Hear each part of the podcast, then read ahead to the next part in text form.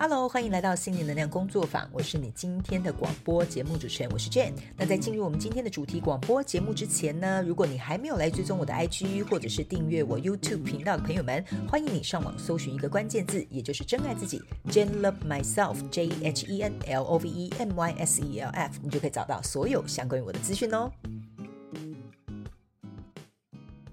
好了，今天我们又来到课后小学堂步骤一二三，让你放下过去创伤。呃，我们不能讲轻松又简单啊，快速有效率好了。毕竟过去的创伤不是轻易放下就放下了，对吧？OK 哈，那这样大家就知道我们今天的主题是什么啦。好，好，那在进入我们今天主题广播节目之前呢，一样免责声明哈，我就搬到台面上让你们看看一下，好不好哈？就是呢，等一下呢，我所说的每一个字、每一句话呢，都是代表我个人本台的立场，请你不要认为我说的一定是对的或正确的，我只是希望可以跟大家分享我的想法或者是一些简单的生活经验，然后呢，我们大家呢就可以共同呢来灵活运用妈妈生给我们的大脑，用不同的角度去看待这个事件，以及看见这个世界，好不好？OK 哈，好，来，今天呢这个题目其实我蛮想回答的，因为我觉得这个应该是大家一定都会遇到的问题。我先来说明一下这位呃听众朋友的这个。呃，提问好吗？那当然，如果你有任何想要收听的主题，非常欢迎你可以来到我们广播下方资讯栏，我们有这个 Google 表单可以填写，那你就有机会让我选中你的题目，来到这个广播节目当中呢，啊、一起来讨论好吗？哈，他说呢，呃，他想要请问如何可以放下曾经的这个创伤，然后呢，不要遇到某些事情就联想到从前，然后一再的重复。OK，哈，好，来，呃，我觉得这个问题呢，呃，非常的怎么讲，简洁有力哈，但是呢，我们生活当中。一定都会遇到这样的问题，比如说假设啦，我们曾经可能在原生家庭过什么样问题啦，感情上面受挫啦，或者是比如说在工作上面可能一再不顺又不顺，那我们要怎么样能够不要想到从前，然后一再重复相同的这些结果？OK 哈，呃，由于呢，呃，这位听众朋友他讲的这个题目呃蛮短的，所以可能有一些，比如说我不太确定他是说一再重复是结果呢，还是行为反应呢？呃，这个我没有无从去判断。不过呢，我倒是呢。想要用这个宇宙小啊，不是宇宙，不是宇宙小学堂哈啊，那当然欢迎。如果你想报名宇宙小学堂，你也可以来报名参加。好，但是我们今天呢，这个呢，呃，是课后小学堂步骤一二三的部分。我希望用很简单的三个步骤，呃，协助大家可能在呃遇到这样的状况的时候，能够有这个初步的这个止血效果，好不好？OK 哈，来，首先第一个步骤呢，我个人会认为哈，如果假设。呃，我要呃，我发现我有曾经的创伤浮现的时候哈，然后呢，呃，我会觉得像这位听众朋友讲，不要遇到事情某些事情就联想到从前。其实我第一个步骤哈，我会反而去思考，就是我为什么会感觉到一模一样的感受，这个就是我第一个步骤。我会建议大家呢，可以去思考一下，如果有一件事情哈，就是说你真正释怀，你也放下了，可能你的感受就会不一样嘛，是不是这样说？然后呢，他说不要遇到某些些事情就联想到从前。其实说实在的哈。你你这个就有点像是说呢，就是叫你不要想大象，你就会越会想大象。所以我个人会感觉呢，我们真正如果想要去放下或释怀一件事情呢，最简单的方法就是面对它。所以你不能跑啊！你跑的话，其实说实在哈，那个恐惧或那个阴影或那个创伤或那个感受就越来越大，因为你是绝对不可能逃逃呃怎么讲逃避的。然后每次来的时候，它都是来势汹汹，它其实说实在的，只会加重或加剧你的那个情绪感受而已。所以逃跑绝对不会是一件好事。当然逃跑很有效啊，但不过呢，我必须要跟大家讲，逃跑哈是很有效。好，那我们也不要顾及面子跟自尊，先跑就对。但是总有一天。你是要回来处理这件事情的，对吧？是不是这样说？不管用什么方法，OK 哈，好。所以呢，我会呃告诉大家，第一个步骤，其实我会请你先静下心来，问问你自己，为什么遇到这些事情，你就会联想到从前。OK，那按照这个听众朋友所讲的，放下曾经的创伤，那就代表说这件事情一定是让他联想到从前的，比如说某个相关状况、人事物，所以他就会有这些情绪上面的感受，会有这些画面出现，或者是有这样的想法跑出来嘛，对不对？所以第一个，我会请大家先去好好问你自己，你甚至可以拿一个笔记本，拿一张纸写下来，问你自己为什么会感受到一模一样。比如说，我举个例，好不好？哈啊，比如说我就有一个呃讨厌的老板。哈，他每次都会骂我，我只要做错一次一点事情就骂我，这样子，OK 哈。结果我现在换到新的工作，又遇到另外一个主管，一样哈，小事就发脾气就骂我，所以呢，你可能就会联想到啊，自己不是跟我从前那个老板跟主管一样吗？哈，对我来讲啊，我已经受到职业上面的心灵创伤了，哈，是这样说对吧？OK 哈，所以呢。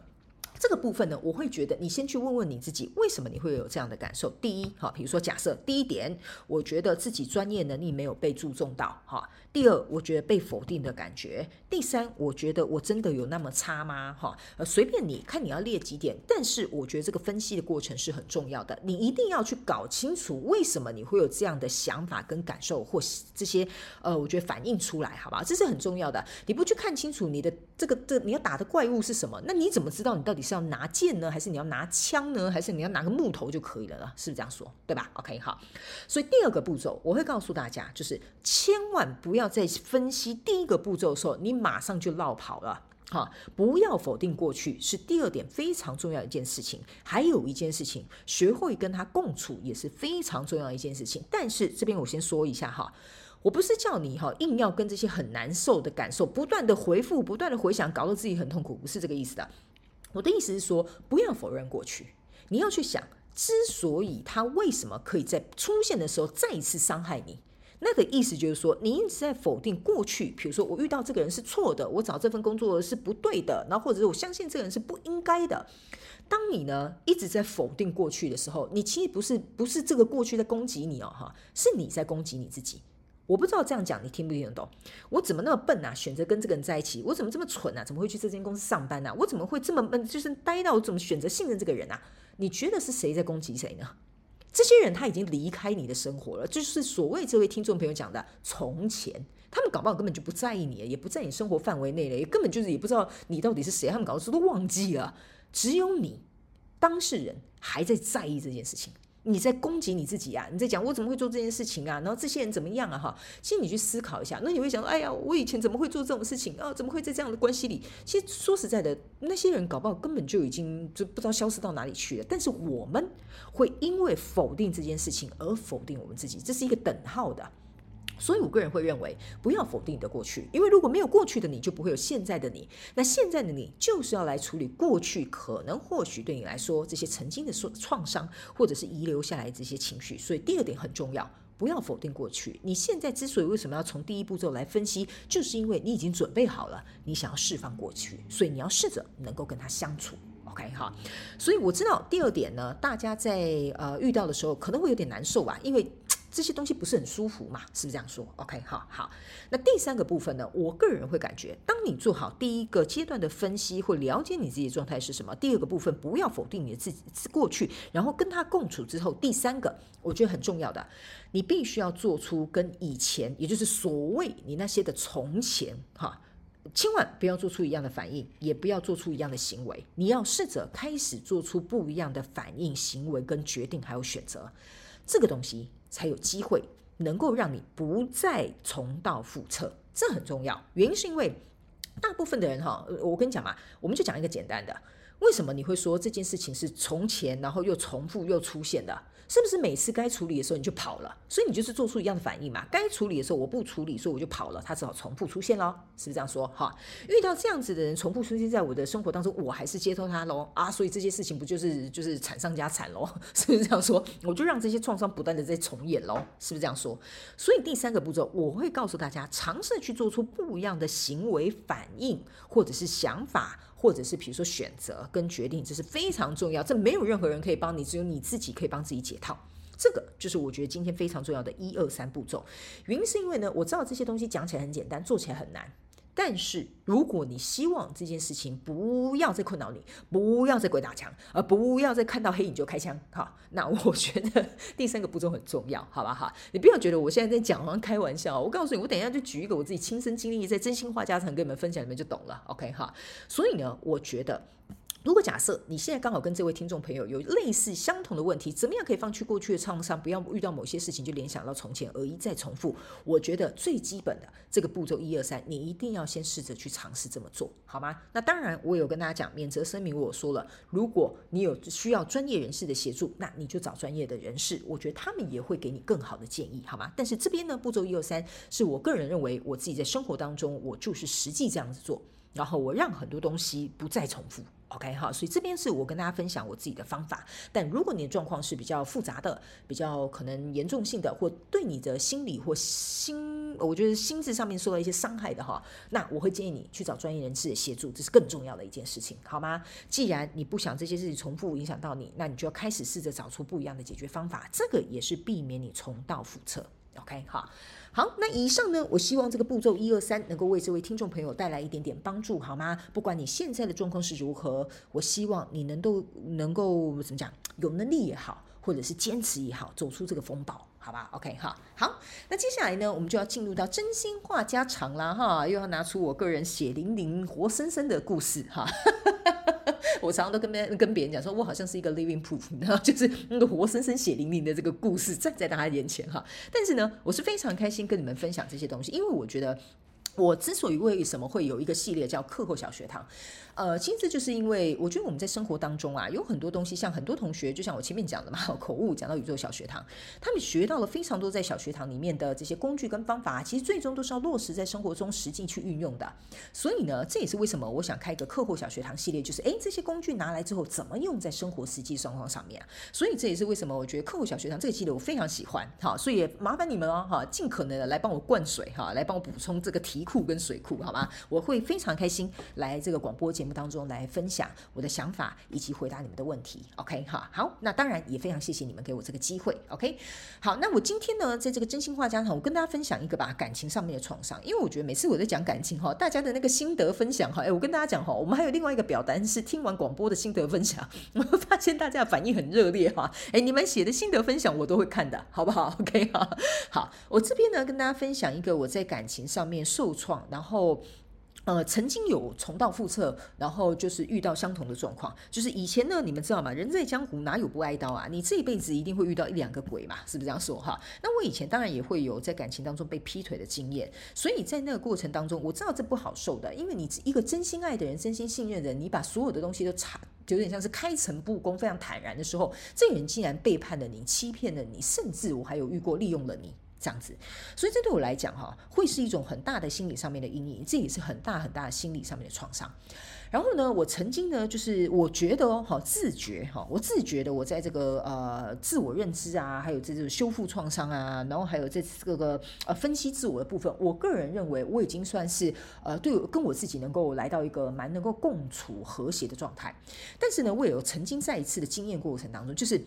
我曾经有一任的这个男朋友，就是呃，他他他很乖，他很老实，他也不是什么会做什么欺骗我的事情的人。但是很好笑的，就是有一次呢，我跟大家讲这个故事有多好笑哈，就是我就觉得说，嗯，这个男生很老实，嗯，我想要跟他交往，嗯，我觉得他是一个可信任的人，所以我对他就相对没有防备嘛，哈，更更何况我们会进入一段关系，就是因为我们信任这个人没有防备，我们才会进入嘛。好，那进入这段关系之后，有一次呢，哈，我好像就跟他讲说，哎，等一下呢，我可能要借用一下你的这个办公室，因为我可能要进去开个会。这样，然后那个时候呢，呃，他的手机刚好就是放在他自己的办公室里面，因为那时候我们两个就在客厅聊天啊、看电视啊什么的。我就说，哦，我等一下有个会议要开，我就说可能要借用一下你的办公室。好，然后后来那时候他就说，哦，好啊，好，没有问题。那个时候呢，更好笑的是，哈，就是他突然站起来，他说没有问题之后，他突然好像想到什么事情，就突然站起来，然后呢，就用手刀冲刺，哈，我跟大家讲没有夸张，就是手刀冲刺。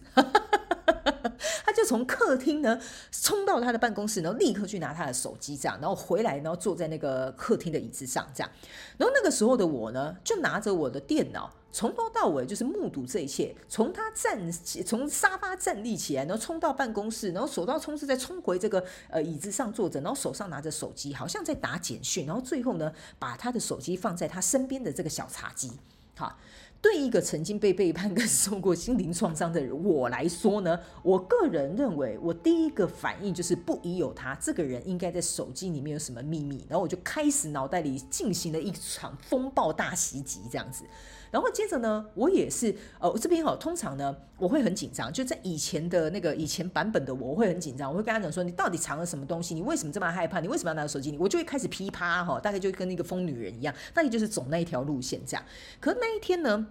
我为什么会跟大家讲说这个步骤一二三是我自己用过的方法？我不知道对你有没有帮助，但我可以跟你分享我自己的经验是这样。首先呢，我第一个反应就是我看到这一幕哈，就是演完这出，然后重点是哦，他还把手上那个手机呢，在他手上拿了一阵子，看了一下一阵子，才把它放到桌上，这样 OK。然后后来那个时候呢，我第一个想法就是问我自己说：你现在的感觉是什么？然后我就说我感觉有鬼。这是第一个反应，是我感觉他有鬼，哈。然后接着我又问我自己，第二个感觉就是我是不是又要被骗了，哈。然后第三个反应就是我现在该怎么办？我觉得我很紧张，我很害怕。然后这段感情是不是又会消失，跟以前一样，哈。然后接着当然还会有第四个感觉，第五个感觉，无限延伸这个感觉，这样。然后呢，反正这个时候呢，我就告诉我自己，OK，哈。我不要否定这些所有情绪跟感受，还有当然，我想到过去前男友劈劈腿的这个画面，做过一样的事情的时候，全部浮现了。我先告诉我自己，我有什么感觉，我不要否定过去。然后结果后来呢，我就默默拿着我的笔电到他的办公室里面，这样。然后呢，大概在办公室的那个呃，等待别人跟我一起开会，那大概有十五分钟左右，如果我没有记错。但是后来那个人就跟我讲说，哦，他有事，他临时没有办法来，可能要跟我改期。所以呢，诶，我觉得老天爷还真的是给我一个很好的机会，我就默默的把门关上，然后坐在他的办公室里面，就书房坐在里面。然后呢，我就在那里坐了十五分钟哦，一个人这样。因为我知道会议取消了，我就坐在那边跟自己一个人好好的待着，在一个小小的空间，我就问我自己，Jhen，你现在有什么感觉？然后我就说，我该怎么办才好？我现在突然觉得我对这个人很失望，我突然觉得自己好像又变得很脆弱，我好像又要受伤，我好像又被背叛了。所以我在那十五分钟呢，我就在他的书房里面消化这些东西，思考这些东西。当然，我脑袋里面有很多抓马，就是等一下出去我要怎么跟他吵架，好，或者是要怎么样质问他，哈。种不理性的当然也有，好不好？就是我在做很理性客观的分析，但我也让我自己内在的情绪万马奔腾的释放。就是他是不是背叛我？他搞什么？他前几天是不是这样？是不是因为这个反应？是不是有那个女生？是不是怎么样？那不不不不，我当然也想了一堆很无聊的抓马。好，OK，好，好。但是呢，后来我就很冷静问我自己一个问题：你为什么会有这样的感觉？这样，我就说，因为我不想再回到过去，我不想跟以前一样重蹈覆辙。这就是来到了刚刚那个听众朋友所讲的那个，呃，我要怎么样能够不要遇到什么事情就联想到以前，然后一再的重蹈覆辙这样。所以这一次我做出了不一样的想法、不一样的决定跟不一样的选择，还有行为反应。我在那个书房大概坐十五分钟之后呢，我就告诉我自己，等一下。你不可以逃避，你不可以跟个女，你就是疯女人一样哈，就是直问别人。你要能够去面对这件事情，你不能避而不谈或避重就轻。因为以前我曾经在一段被欺骗的感情当中，我是不敢提起来的，因为我一旦提起来，我就知道我要跟这个人分手了。所以我告诉我自己，我不能像以前一样。我不能否定过去，我有这些感觉，我要解决它，面对它跟处理它。所以那个时候的我，我就告诉我自己几个准则：第一，这个人不是我之前的前男友，对不对？第二，我并不知道事情到底是如何，所以我只能问，问就会得到答案，知道答案就知道结果。这样，第三个，我告诉我自己，你出去绝对要冷静去谈这件事情，不能跟以前一样逃避，或者是就疯狂的骂人，没有用，因为这件事情这个方法我们试过了。所以不可以再用这样的方法，我就这样告诉我自己，哈，好像在告诫我自己，哈。然后呢，第四个，我就告诉我自己，如果对方说了什么，你都要相信他；如果他说他不爱你了，他跟别人在一起了，你就要相信他；如果他说他真的什么事都没有做，你也要选择相信他。但是你能不能做到这件事情？如果你能够做到这件事情，你就出去问这件事情。所以那个时候，我告诉我自己，如果我自己这个关卡过不了。我自己没有办法处理我自己，不管这个人做什么说什么，我永远都不可能再认为这段关系我想要继续走下去。所以我在那十五分钟里面哈，在那个小小的那个办公室跟书房里面哈啊，其实有很多事情正在酝酿着呢。OK 哈，然后呢，接着我为什么会说我愿意选择做出不一样的反应？后来呃，这件事情大概是这样哈，我就大概告诉你们在书房里面我发生了什么样的内在状态。然后呢，接着呢，我就拿着我的电脑走出来了。然后那个时候，我那个时候的那个男朋友就问我说：“哎，你怎么了？你不是要开会吗？”然后他的脸哈，就是有一种吓到的感觉，这样。然后我心里我告诉大家，这边还有一个抓马，我就告诉我自己说：“你看哦，你现在紧张了吧？你害怕了吧？哈，你刚刚是不是想要趁机传讯息给这个女生啊？哈，我自己心里那个抓马又会浮现，因为但是我曾呃，我曾经前之前更前面的男朋友有对我做过这件事情。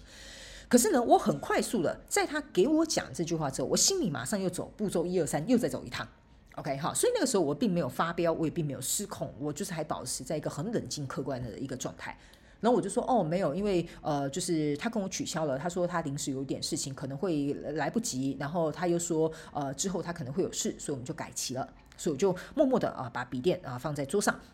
然后我又要回到书房去拿我的水杯，这样子。然后他就一直看着我，而且我觉得他很诡异的是，他一直看着我，不知道他在看什么，这样你知道吗？然后我就心里第一个反应，我我的反应，我告诉你，人都是这样的，我们的反应一定第一个会想到不好的东西，所以我就想说，他一定是觉得很心虚，他一定是很害怕我抢他手机，所以他就一直看着我的动作是什么。结果呢，我又回到那个书房，又去把我水杯拿出来，我就默默的靠近他，要坐在他旁边，他还是两眼完全目不转睛的看着我。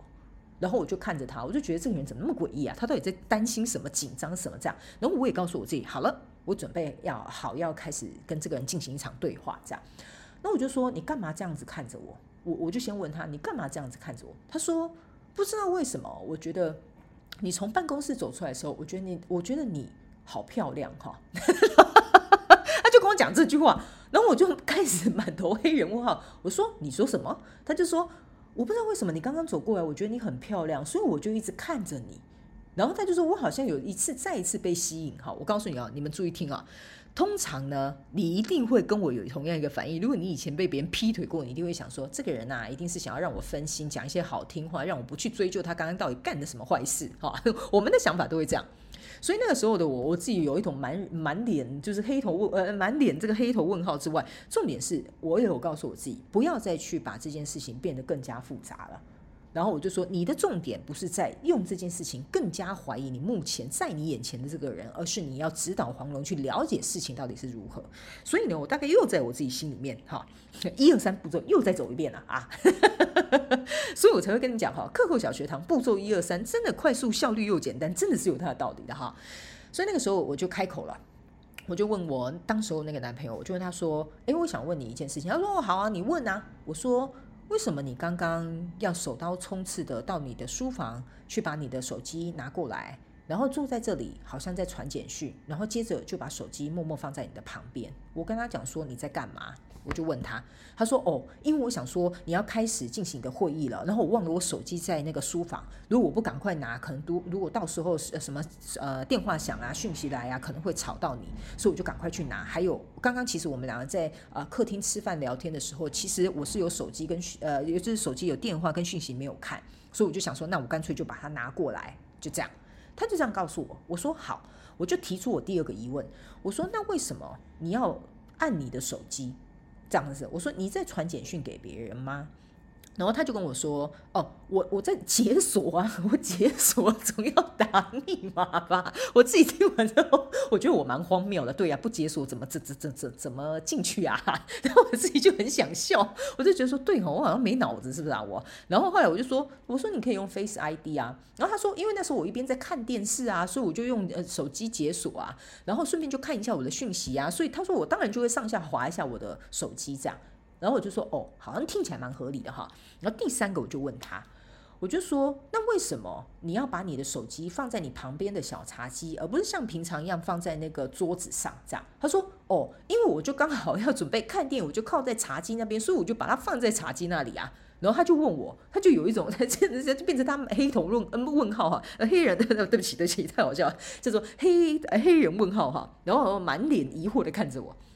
然后我说哦。他说：“怎么了吗？”他说：“我做了什么事吗？”我说：“哦，没有，呃，但是我想跟你聊聊这件事情。”这样哦，他说：“好啊。”然后我就开始跟他讲了，我以前的男朋友会有这样的状况，然后他做了什么事情 trigger 了我，然后让我感觉到很紧张、很恐慌，然后我会怀疑他是不是跟别人就不知道在搞什么暧昧或做什么事情这样。然后聊一聊之后，他就跟我讲说：“他说。”所以你刚刚十五分钟在书房里面都在想这些事情吗？我说对，我让我自己很冷静的在书房做了十五分钟的这个情绪风暴的这个平息，这样哈。然后后来他就跟我讲说：“你是疯了吗？” 然后后来我就说：“我自己也觉得我疯了。”然后他就跟我讲，他说：“我没有做任何就是不应该做的事情。”然后他说：“我真的纯粹就只是不希望打扰你的会议，但是我并不知道原来我做这件事情原来会影响到你。”这样，然后那个时候呢，当下我跟他讲完之后，呃，我那个时候那个男朋友就抱着我，他说：“其实你可以跟我讲这件事情，没有关系。”然后后来他就跟我讲说：“因为你知道，我并不会对你做这种啊、就是让你感觉到不舒服或受伤的这种状态。”这样。然后他就说：“我很感谢你告诉我这些事情。”然后他就问我说：“你觉得我要怎么样帮助你，你才会比较好受一点点？”所以他就直接呃主动自己跟我提出了这个请求：“你告诉我，我可以怎么样帮助你？可能让你以后有这样事情发生的时候，就不会让你再有相同的这个情绪反应，然后呢，也不会再重蹈覆辙，相同的这种呃这种 trauma，然后再一次的去伤害到你这样。”所以这一件事情，其实说实在的，呃，就过了啊，过了不是说什么我就不在乎了或我不在意了，而是过了几天，我还是有点余余余韵犹存的这种感觉，余悸犹存啊。所以呢，呃，可是我觉得这个步骤一二三对我来讲，其实那一次是反而让我对于这个伴侣加倍的信任，然后我也发现哦，我们两个是用健康的方式，是共同来处理我自己哈，因为跟他没有关系，我自己的这个情绪上面的创伤，这样子，OK，所以呢。我觉得我的步骤一二三之所以为什么会这样跟大家分享，原因就是因为我做出了不同的反应、不同的方式、不同的选择跟决定去面对这件事情之后，让我能够有一次开诚布公去跟另外一个人说明哈。但我跟大家讲哈，虽然我是举的是感情的例子，但你们可以套用在其他的关系上面或其他的事情上面。但让我有一次开诚布公去重新描绘过去发生的事情造成的创伤，为什么会有这样子的反应的时候呢？其实我在跟我自己和解，就是我知道我自己在过去做错了一些，我觉得我不应该忍耐啊，不应该避而不谈啊，然后让自己受困在一段不健康的关系里面。借由这一次的消化，还有我很勇敢为自己做出了面对这个恐惧，这个情绪好像就再也没有办法捆绑我，也再也没有办法重蹈覆辙，甚至给我在下一次如果再遇到这样子的状况的时候，我有机会。能够做出不一样的选择，所以这就是为什么呢？呃，我会跟大家讲我曾经的自己一个经验，原因就是因为我觉得这个步骤一二三为什么会有这样的感受，去分析你自己，了解你自己，还有第二个不要否定你的过去，也不要逃避跟他好好共处，最后做出不一样的选择跟决定，还有行为反应，我觉得是非常重要的。OK，因为我个人会感觉这件东西之所以为什么会一直干扰我们，就是因为我们还是认为我们就是以前那个脆弱的自己。所以，唯有当我们为了自己捍卫自己、保护自己，或者是为自己去争取或发声的时候，你会发现你自己找回你自己的力量，还有你的勇气。所以，我觉得这对我来讲，为什么步骤一二三？我觉得在那个当时候的我还好，我没有跟疯婆子一样哈，又毁了一段感情。其实后来我觉得这就是，嗯，我我觉得我我很感激我自己之外，我还非常感谢那个时候的呃另外一半。给了我这样子的机会，所以呢，我觉得我大概会用这样子用真心话家常跟大家讲这个例子，希望呢，呃，可以把我们前后啊稍微串联起来，让这位听众朋友也好，或你现在刚好有这样状况也好的朋友们，呃，给你们一些呃实力，让你知道怎么去运用它，好吗？OK 哈，好，所以呢，这就是我自己哈，有点搞笑，但又可喜可贺，又觉得嗯自己干了一件不错的事情，OK。然后还有一件事情，我也想跟大家分享，就是。在那一次事件过后啊，其实我有发现一件事情，我变得不害怕别人背叛我或欺骗我或伤害我，因为我知道我有能力去保护我自己了。所以呢，我觉得唯有当我们做出不一样的行为反应，我们才会得到不一样的结果。就像那一次过后，其实我跟我另外呃，就是那时候的那个伴侣，我们的感情变得更好了。我对自己也更加肯定的，我甚至也相信自己有能力去处理这样子的事情了。所以说实在的，我得到的好处啊，比坏处还要多。OK 哈，所以呢，我常跟大家讲，你如果要用同一个方法做事，你是会得到一样的结果的。只有为我们当呃，只有为我们做出不一样的这个行为反应的时候，这件事情才有可能发生改变，也才有可能因此而生。OK 哈，好了。那以上这就是我们这次课后小学堂啊的这个主题广播节目。希望啊，所有听到这集的朋友们不要再心慌慌，也不要再落跑啦哈。我觉得呢，过去的创伤对我们来讲是一种伤害，没有错，但是它也是我们在人生当中一个勇士的徽章，可能会在我们身上留下一个伤疤，留下一道伤痕。但是当你有一天够勇敢的时候，你回头来看看这些伤疤跟伤痕的时候，你会发现自己依然是活得好好的。这些伤疤反而会让你能够拥有更多的勇气去面对你现在的状况，好吗？OK 哈，好啦，祝福所有听众的朋友们，也希望你们都可以成为自己生命的勇士。那也希望你们会喜欢这一集的主题广播节目。那我们就下次再见喽，拜拜。再次非常感谢你收听我们今天的主题广播节目。如果呢，你有任何想要收听的主题，或者是想要给我们有关于广播任何的反馈跟支持，在广播资讯栏下方，我们都有连结可以提供给大家做填写表单的动作。那请记得上网搜寻一个关键字“真爱自己 ”，Jane Love Myself，你就可以得到我们所有的相关资讯。那我们就下一集再见喽，拜拜。